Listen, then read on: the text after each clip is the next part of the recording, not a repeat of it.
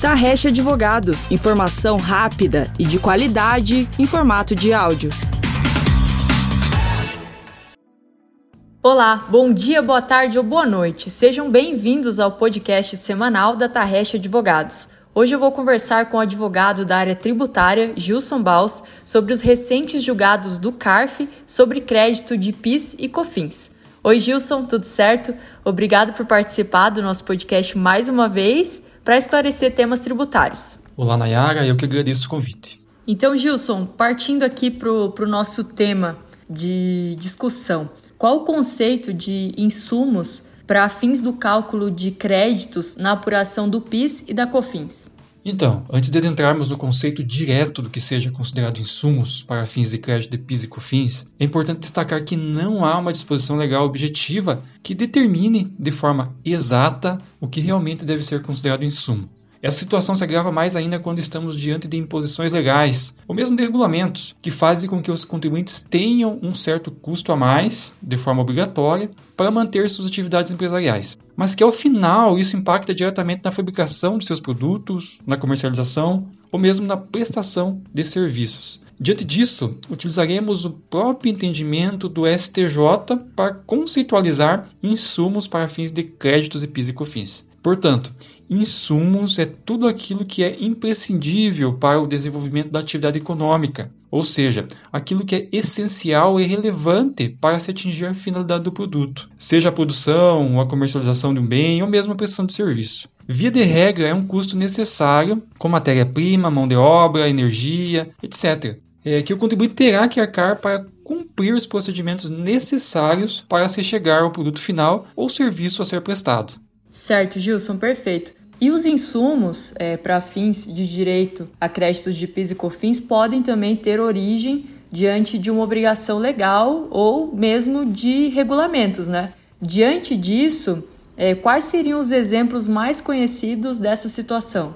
Pois bem, são variados exemplos, mas alguns dos mais conhecidos são os casos do Decreto 3048 de 99, que é o Regulamento da Previdência Social, o qual impôs a necessidade de fornecimento de EPIs aos colaboradores. É, outra situação vem do Decreto 95247 de 1987, que impôs o fornecimento de vale transporte aos funcionários, dentre outros. É, nesses casos, a necessidade imposta aos contribuintes para o exercício sadio das atividades empresariais representam, sem dúvida alguma, um custo para se chegar ao pretexto fim que é a fabricação de seus produtos, comercialização ou mesmo prestação de serviços. Esses exemplos foram com relação a alguns decretos, mas o mais recente dispositivo legal que temos no mundo jurídico, o qual já deu início às discussões quanto à possibilidade de créditos e PIS e COFINS por conta da imposição ao cumprimento obrigatório de suas normas, é a Lei Geral de Proteção de Dados, conhecida também como LGPD, cujo número da lei é o 13.709 de 2018.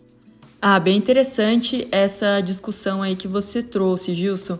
E já que você citou a LGPD, a Lei Geral de Proteção de Dados, é, então é bem importante a gente apontar aqui para os nossos ouvintes um resumo né, dessa lei. Que informações principais você pode trazer aí para a gente em nível de contexto né, para os nossos ouvintes? Então, Nayara, é, essa é a atual legislação que regula as atividades de tratamento de dados pessoais, sejam dados dos colaboradores da empresa, dos fornecedores, de clientes, de terceiros envolvidos, enfim, se relaciona com o necessário cuidado dessas informações, seja com relação à coleta, processamento ou mesmo armazenamento de dados. Em que pese ser uma lei aprovada em 2018, as sanções só entraram em vigor neste ano, na data de 1 de 8 de 2021. E são penalidades bem significativas para quem não cumprir as regras ditadas pela LGPD. Perfeito, Gilson. Então você explicou sobre PIS e COFINS, explicou um pouco sobre a LGPD e qual seria então a relação principal diante do direito relacionado ao crédito de PIS e COFINS sobre insumos e a própria Lei Geral de Proteção de Dados? Veja bem, o conceito de insumos para fins de possibilidade de crédito de PIS e COFINS se relaciona diretamente aos custos necessários para a produção de produtos, comercialização ou mesmo para a prestação de serviços. É o caráter essencial e relevante de determinado custo necessário, que seja imprescindível para a concretização da atividade empresarial, que determina ser ou não insumo. Ou seja, sem esse custo não se atinge a finalidade da atividade. Simples assim.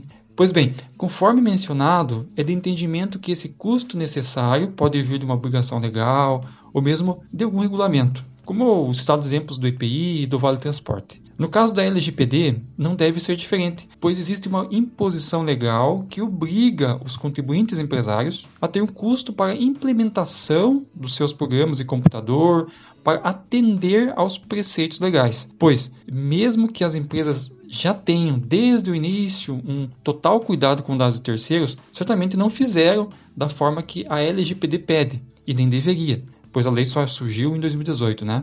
Então, essa necessária customização ou mesmo implementação informática para atender a LGPD gera, obviamente, custos. Esses custos poderão ir desde um diagnóstico para encontrar as falhas nos sistemas que salvam esses dados terceiros, né? até mesmo em um controle mensal desse próprio sistema, ou seja, um necessário acompanhamento técnico ou mesmo a necessidade de alguma manutenção técnica. Enfim, é um custo necessário diante de uma obrigatoriedade imposta pela LGPD, que certamente faz com que o produto final de sua atividade empresarial tenha um custo adicional para ser atingido. E caso não o faça, sofrerá sanções. Esse custo necessário e obrigatório deve sim ser considerado insumo para fins de crédito de PIS e COFINS, sem dúvida alguma. Muito bom, Gilson. Esse com certeza é um assunto bem importante, bem atual para todas as empresas brasileiras que agora devem se adequar à lei. As sanções passaram a valer aí a partir de agosto desse ano, né? Então é um tema que com certeza está sendo muito discutido no cenário nacional. Por isso tão importante esses apontamentos que você fez. E aí nós sabemos que dentro do direito as empresas têm a via judicial e têm a via administrativa. Nesse cenário, as empresas podem fazer uma recuperação administrativa desses possíveis créditos e PIS e COFINS sobre os custos da LGPD?